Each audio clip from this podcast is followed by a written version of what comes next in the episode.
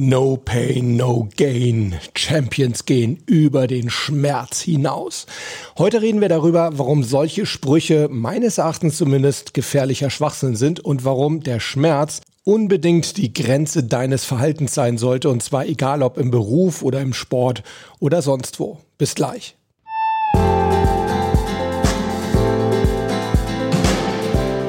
Willkommen bei Performance gewinnt, deinem Podcast für Spitzenleistung und mentale Stärke. Ich bin Harald Dobmeier und ich freue mich wie immer riesig, dass du auch heute mit an Bord bist.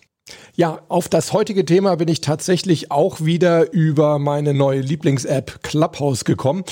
So sehr ich Clubhouse auch gut finde, es hat natürlich auch Nachteile, zum Beispiel den, dass ja eigentlich jeder auch komplett Wissenslehre da erzählen kann, was er will. Und das tun sie leider auch wirklich völlig ungehemmt. Ich war am Montag in einem Clubhouse-Raum zum Thema Mentaltraining, was ich ja grundsätzlich sehr, sehr gut finde. Und es ähm, waren auch wirklich vernünftige Leute da drin. Aber dann gab es eben halt auch so ein paar, naja, die sich eben für ultra hart hielten und da kamen dann halt mal so Sprüche wie Triathlon, den kannst du nur schaffen, wenn du über den Schmerz hinausgehst und auch ähnlicher Schwachsinn wie zum Beispiel Schmerzen entstehen nur im Kopf. Ich weiß, dass man da unterschiedlicher Meinung sein kann und dass es da mit Sicherheit auch kein Schwarz-Weiß gibt. Ich finde es aber trotzdem, und das sage ich ganz deutlich, ich finde es hochgradig dumm unverantwortungslos, solche schwachsinnigen Thesen einfach mal so pauschal aufzustellen. Da gibt's ja noch mehr. Ne? Da gibt's eben dieses No Pain, No Gain, dann Champions gehen über den Schmerz hinaus oder ganz beliebt ja auch, nur die Harten kommen in den Garten. Da kann ich nur sagen, nur Idioten verzapfen solche Zoten, aber gut, sei es drum. Es stimmt einfach nicht. Und was viele da verwechseln, ist wirklich die Schmerzgrenze mit dieser Zone der, des Unkomfortablen, der Unbequemlichkeit.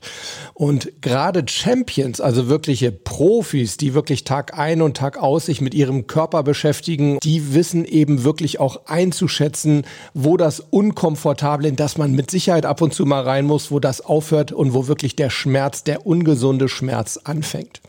Ich habe da gerade neulich einen Spruch gehört von Schwimmweltmeister Marc Warnecke, der hat nämlich gesagt, die Guten wissen, wann's gut ist. Und den Satz, den möchte ich wirklich viel mehr in den Vordergrund stellen als diese ganzen Zoten da drüber. Ich habe allerdings auch schon Gegenwind von sehr, sehr vernünftigen Experten bekommen. Dazu zähle ich auf jeden Fall meinen Freund und Kollegen Mike Deal. Der ist Ausbilder für Spezialkräfte bei der Bundeswehr. Er ist ehemaliger Bundestrainer für Kondition und Fitness im Deutschen Tennisbund. Ja, und der hat mir auf meine Instagram Story, wo ich auf den heutigen, auf die heutige Podcast Folge hingewiesen habe, auf diese Instagram Story hin hat er mir gleich eine Sprachnachricht hinterlassen. Hört mal rein. Jo, Harry, ich habe heute einen Post gelesen und du weißt ja, man muss auch ab und zu mal konträrer Meinung sein. Also so kannst du das aus meiner Sicht nicht sehen. Denn ich äh, bin zu 100 Prozent überzeugt, dass man ab und zu an die Schmerzgrenze sogar drüber hinausgehen muss. Das sage ich jetzt natürlich A als Instructor der Bundeswehr, als Ausbilder im Bereich von äh, speziellen Operationen, aber auch als ähm, ehemaliger Bundestrainer für den Bereich Damen-Tennis im Bereich Fitness. Ja, also Harry, da werden wir zwei noch äh, richtig drüber diskutieren. Ja, let's move. Äh, lass uns treffen, lass uns über dieses Thema diskutieren. Ja, lieber Mike, das werden wir auf jeden Fall machen. Ich hatte sowieso vor, Mike mal wieder einzuladen hier in den Podcast. Die Folgen mit ihm gehören auch nach wie vor zu den beliebtesten Classic-Folgen sozusagen. Also freut euch in Kürze wieder mal auf Mike Deal. Ich möchte einfach mal der Reihe nach vorgehen. Ich möchte zunächst mal Stellung nehmen zu dieser These, Schmerzen entstehen nur im Kopf. Also auch das ist wirklich faktisch einfach nur falsch. Schmerzen sind ein Warnsignal des Körpers, dass da etwas nicht stimmt. Da kommen wir gleich noch genauer zu. Ihr könnt es ungefähr vergleichen mit der Benzinanzeige im Auto. So, und jetzt stellt euch mal vor, ihr fahrt da so vor euch hin und auf einmal zeigt eure Benzinanzeige an leer. Was macht ihr? Ihr fahrt wahrscheinlich dann irgendwie an die Tankstelle und tankt. Was dumm wäre, wäre, wenn ihr dann euch einfach sagen würde, ja komm, das ist ja gar nicht der Tank, der mir das jetzt sagt, sondern das ist ja nur so eine Anzeige im Bordcomputer. Genauso verhält es sich eben auch mit dem Schmerz. Schmerz zu ignorieren, über den Schmerz hinauszugehen, das mag eine Zeit lang gehen und es entwickelt sich dann natürlich auch etwas im Körper. Stichwort Überkompensation kommen wir auch später noch zu. Das weiß ich sehr wohl. Aber es ist eben auf Dauer absolut nicht gesund. Und es ist einfach so, Schmerzen entstehen nicht im Kopf. Es gibt auch kein Schmerzzentrum, wie viele Leute mal denken. Im Kopf werden Schmerzen einfach nur bewusst gemacht und emotional verarbeitet. Wie sieht das jetzt genau aus mit Schmerzen? Wie entstehen Schmerzen und so weiter? Das möchte ich jetzt gerade mal so schrittweise darstellen. Wenn irgendwo in deinem Körper Gewebe ernsthaft beschädigt wird oder wenn das kurz bevorsteht, dann entstehen im Körper Entzündungen. Und zwar haben die eigentlich was Positives, nämlich das ist eine Immunreaktion. Die sollen eigentlich dazu dienen, ja, deinen Körper sozusagen auf diese Schädigung so ein bisschen einzustellen.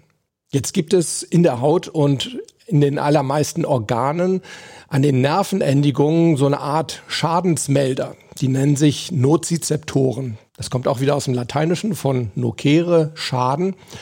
So, und diese Nozizeptoren, diese Schmerzrezeptoren sozusagen, die haben normalerweise eine sehr hohe Reizschwelle. Das heißt, bis die wirklich mal auslösen, da muss schon einiges passiert sein. Es gibt zum Beispiel auch extra sogenannte stumme Nozizeptoren. Es gibt auch andere, die sehr viel schneller aktiv werden, zum Beispiel bei Spitzenreizen, also wenn ihr euch zum Beispiel piekst oder wenn ihr irgendwie auf einen spitzen Stein tretet, barfuß oder auch wenn ihr irgendwie mit Hitze in Berührung kommt, da muss das natürlich relativ schnell gehen. Gibt's auch, aber in der Regel sind diese Nozizeptoren eben wirklich sehr reizunterschwellig. Bei einer Entzündung allerdings wird diese Reizschwelle heruntergesetzt. Das heißt, die reagieren schneller. Was machen die dann? Nozizeptoren geben dann elektrische Signale ans Rückenmark ab. Und zwar mit bis zu, das müsst ihr euch mal überlegen, mit bis zu 30 Metern pro Sekunde. Das erste, was dann im Rückenmark passiert, ist, dass bestimmte Reflexreaktionen ausgelöst werden. Wenn du deine Hand versehentlich auf die heiße Herdplatte legst, dann zuckst du zurück. Das passiert automatisch. Das ist vom Rückenmark initiiert. Diese elektrischen Schmerzsignale, die werden dann über das Rückenmark weitergeleitet bis ins Gehirn und im Gehirn werden diese Impulse dann bewusst wahrgenommen und emotional bewertet. Und das ist eigentlich das, was wir dann als Schmerzempfinden kennen. Also, wir können festhalten, Schmerz entsteht eben nicht im Kopf, sondern entweder kurz vor oder während einer ernsthaften Gewebeschädigung und Schmerzen sind ein Warnsignal des Körpers. Übrigens, so Schmerzmittel wie Ibuprofen oder Diclofenac, die vermindern die Entzündung am Gewebe selbst und die Sensitivierung der Nozizeptoren dadurch. Das heißt, sie unterbrechen sozusagen die Infoweitergabe ans Gehirn. Hey, Vorsicht, da gibt es irgendwo im Körper geschädigtes Gewebe. Das heißt, ja, also Schmerzen empfinden wir dann weniger oder vielleicht auch gar keine mehr. Die kommen nämlich gar nicht mehr im Kopf an, werden nicht mehr bewusst gemacht. Aber die Ursache, die Gewebeschädigung, die bleibt natürlich nach wie vor da. Und aus diesem Grund sollte man eben mit Schmerzmitteln auch extrem vorsichtig sein. Ja, man sollte sich dessen immer bewusst sein, ich ändere nichts an der Ursache, sondern ich verdränge damit nur das Symptom, nur das Schmerzsignal. Übrigens fällt mir da jetzt gerade spontan das Interview mit dem Investmentbanker Thilo Siegmann ein. Das habe ich, glaube ich, Anfang 2020 geführt.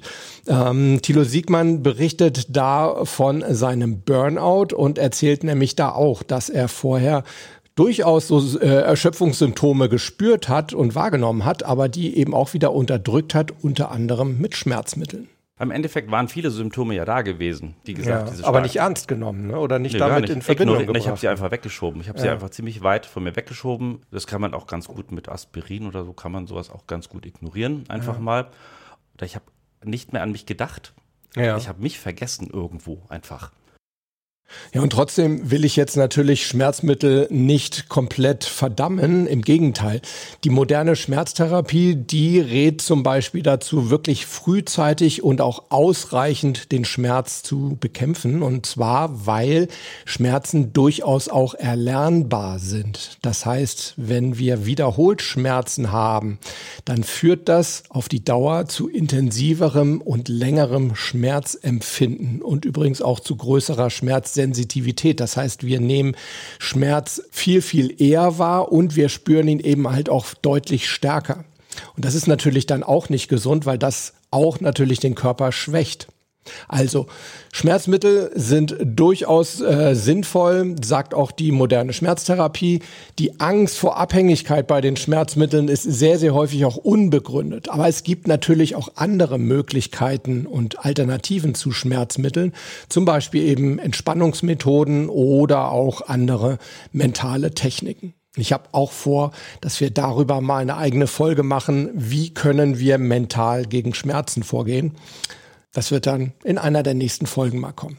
Ich glaube, ich kenne mich da auch relativ gut aus, weil, ich weiß nicht, manche von euch wissen das vielleicht, ich leide auch unter sogenanntem Clusterkopfschmerz. Das ist auch ein extrem starker Schmerz. Ich glaube, auf der Schmerzskala ist der gleich hinter Folter, also ich glaube an zweiter Stelle eingeordnet. Insofern glaube ich schon, dass ich so eine Art Schmerzexperte bin. Zum Glück habe ich es in den letzten drei Jahren nicht gehabt, aber ich habe da wirklich auch schon Schmerzmittel mir selbst injizieren müssen und so weiter. Aber dazu, wie gesagt, vielleicht ein andermal mehr. Noch wichtiger als die Schmerzbekämpfung ist natürlich die Ursachenvermeidung. Das heißt, überall da, wo ihr irgendwie eine Möglichkeit habt, wo es in eurer Macht steht, dass ihr die Ursache des Schmerzes ausfindig und eliminieren könnt, solltet ihr das natürlich machen. Ja, Ursachenbekämpfung ist immer besser als Symptombekämpfung. Und genau aus diesem Grund sage ich eben, trainiert nicht über den Schmerz hinaus, denn Schmerz ist ein Warnsignal und kämpft auch nicht über den Schmerz hinaus.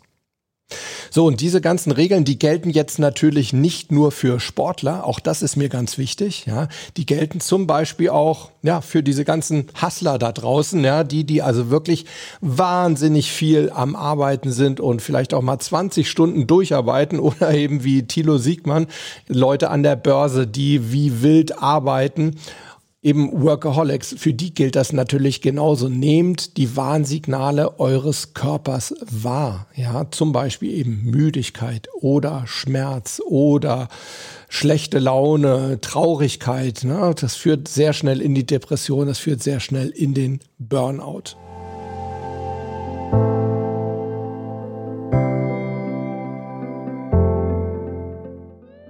So, und immer wenn ich das vor Sportlern oder auch vor Trainern ähm, postuliere, nicht über den Schmerz hinaus zu trainieren oder auch im Wettkampf zu kämpfen, dann kommen meistens zwei Einwände und auf die möchte ich jetzt kurz mal eingehen.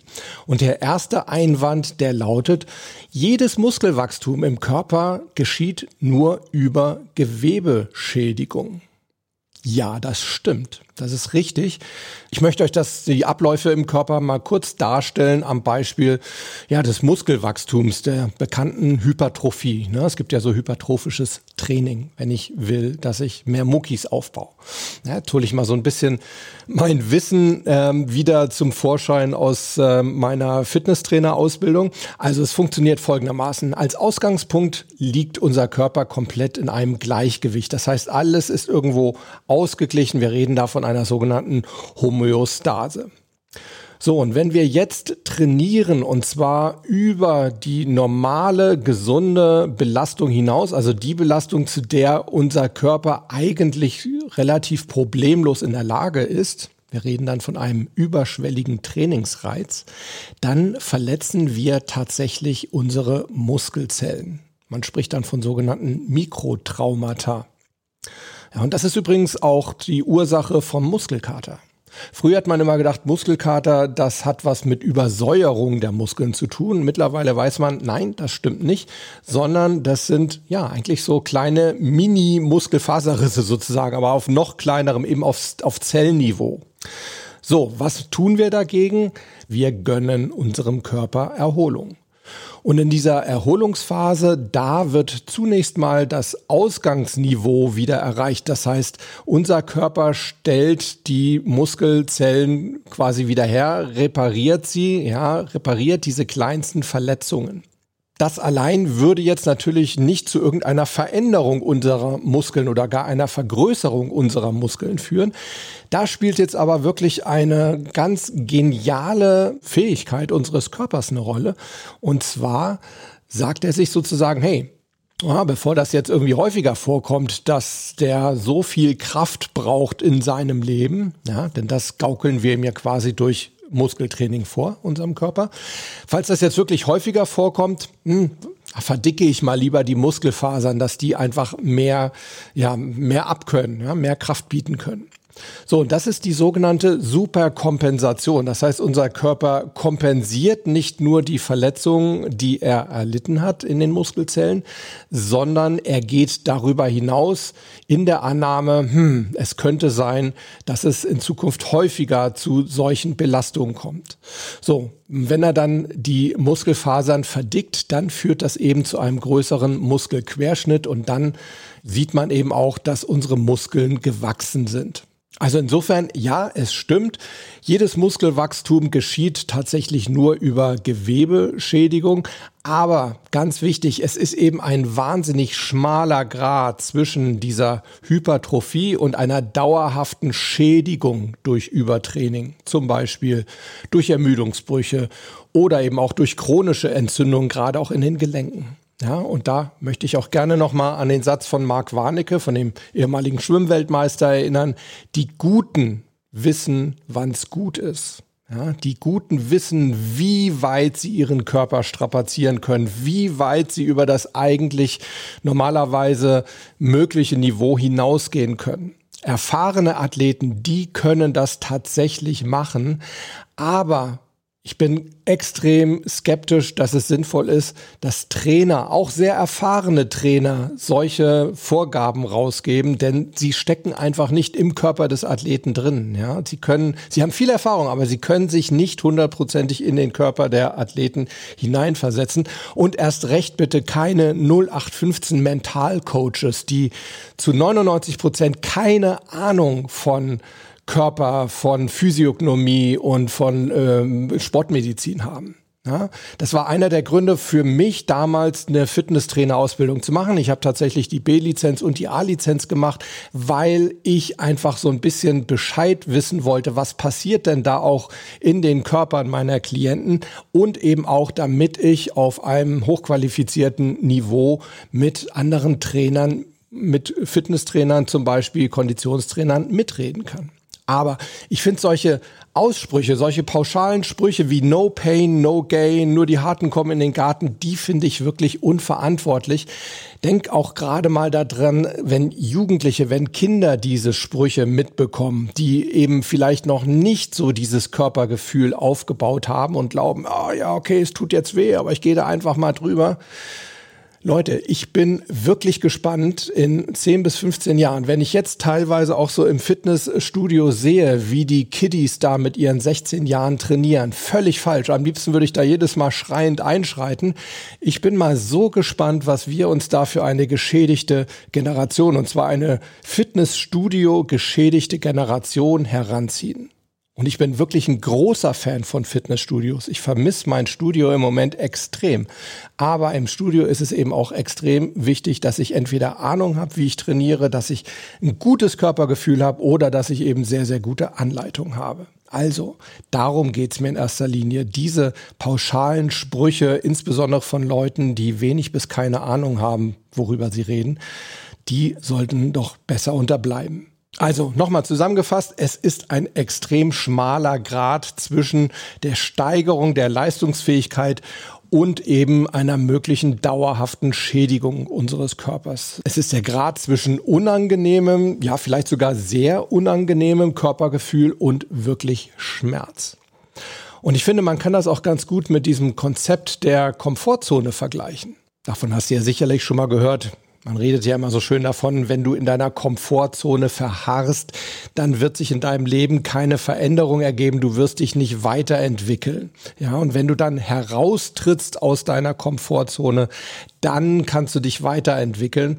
Ja, ähm, auch da finde ich, es ist immer ein ganz gutes Bild, sich zu sagen, es gibt hinter der Komfortzone erstmal so eine Art Sicherheitszone. Ja, die fühlt sich unangenehm an. Du gehst da nicht sehr gerne rein. Ja, eben auch, weil sie ungewohnt ist, weil sie unbekannt ist.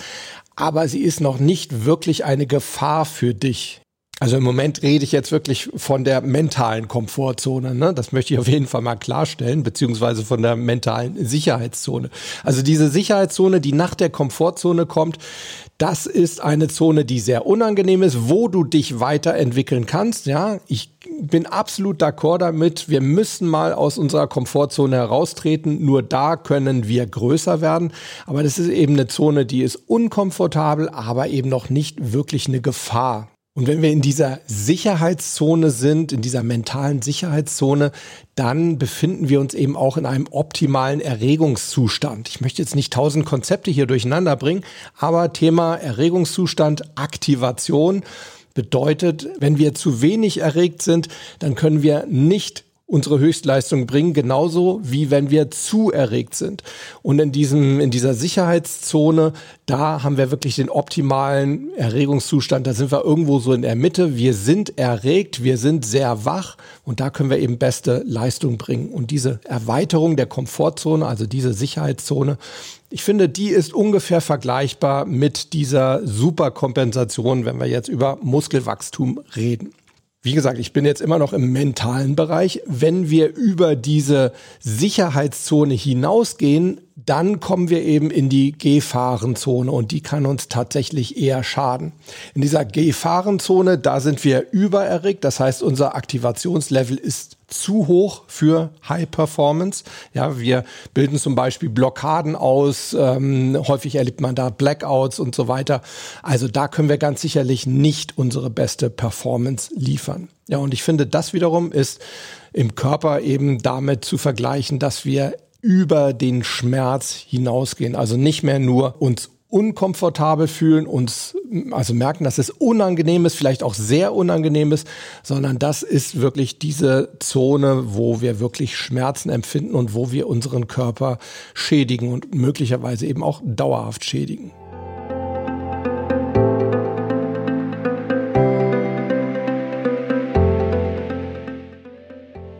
Ja, und dann möchte ich noch zu einem zweiten Einwand Stellung nehmen, den ich immer wieder höre, wenn ich sage, ich finde es nicht gut, über den Schmerz hinauszugehen. Dann kommt nämlich der Einwand, ich kann mich auch in meinen Schmerz hineinsteigern und Schmerzen empfinden, wo eigentlich keine sind. Und auch da kann ich nur sagen, ja, das stimmt grundsätzlich. Darüber hatten wir auch in einer der letzten Folgen gesprochen. Ich hatte das kurz erwähnt, diesen Negativitätsbias oder Negativitäts Negativity Bias im Englischen. Das bedeutet, dass wir Negatives eher zu groß als zu klein wahrnehmen. Und das ist grundsätzlich auch mal eine Überlebensfunktionalität, die wir auch wieder von unseren Vorfahren geerbt haben. Denn für die, wenn die so irgendwo im Dschungel unterwegs waren, auf der Jagd waren, da war das durchaus überlebenswichtig, dass sie, wenn da irgendwie auch nur eine Gefahr lauern könnte, dass sie diese lieber einmal zu groß wahrnehmen und zu vorsichtig sind, als dass sie sie ein einziges Mal zu klein wahrnehmen oder unvorsichtig sind. Ja, und dann war da am Ende dann doch eben wirklich der Säbelzahntiger. Also grundsätzlich ja, das kann sehr gut sein, dass wir Schmerzen stärker empfinden, als die Verletzung des Gewebes äh, tatsächlich ist. Oder eben, dass wir auch Schmerzen empfinden, wo gar keine sind. Auch das gibt es. Das ist der sogenannte Nocebo-Effekt. Ja, das Gegenteil von Placebo. In der Erwartung eines Schmerzes empfinde ich Schmerz, obwohl ich eigentlich noch gar keinen empfinden kann, weil es noch gar keine Ursache gibt. Da gibt es zum Beispiel so Experimente mit heißem Wasser. Ne? Da hat man Leuten gesagt, so, wir werden jetzt deine Hände gleich in extrem heißes Wasser tunken. In Wirklichkeit hat man sie in lauwarmes Wasser oder gar in kaltes Wasser getunkt und die Leute haben geschrien vor Schmerzen, ja, weil sie gedacht haben, ja, mich erwartet jetzt heißes Wasser. Und das gleiche Phänomen kennst du vielleicht auch vom Zahnarzt. Ja, du sitzt auf diesem Zahnarztstuhl und wartest sozusagen nur darauf, dass es gleich weh tut. Ja, ist auch ja so eine Schutzfunktion. Ich will vorgewarnt sein, ich will in Alert sein sozusagen.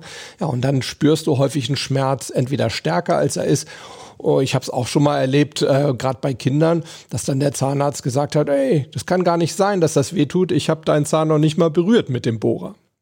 Und es kommt natürlich noch was hinzu.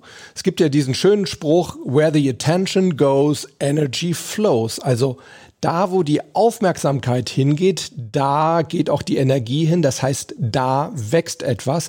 Ja, und eben unter Umständen auch der Schmerz. Wenn wir uns zu sehr auf den Schmerz konzentrieren, fokussieren, dann wächst der tatsächlich auch. Das heißt, wir nehmen ihn stärker wahr.